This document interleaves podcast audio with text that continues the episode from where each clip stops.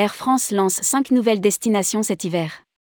New York, Newark, Tronceux, Kitila, Innsbruck et Salzbourg au départ de CDG. Rédigé par Céline Imri le mardi 20 septembre 2022.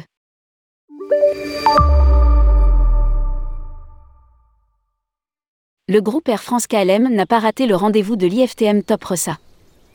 Air France a profité du salon pour présenter son programme hiver 2022 à 2023 la compagnie desservira pas moins de 171 destinations, dont 5 nouveautés au départ de Paris-Charles de Gaulle, New York et Newark aux États-Unis, Tromsø en Norvège, Kitila en Finlande et Innsbruck et Salzbourg en Autriche.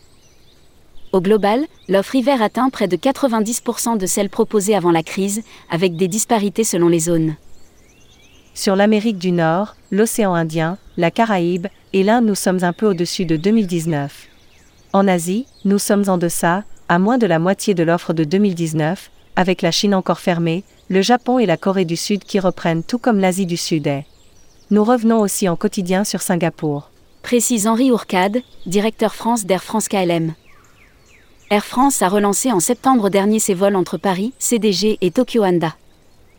La compagnie reliera ainsi Paris aux deux aéroports de Tokyo Narita, jusqu'à cinq fois par semaine.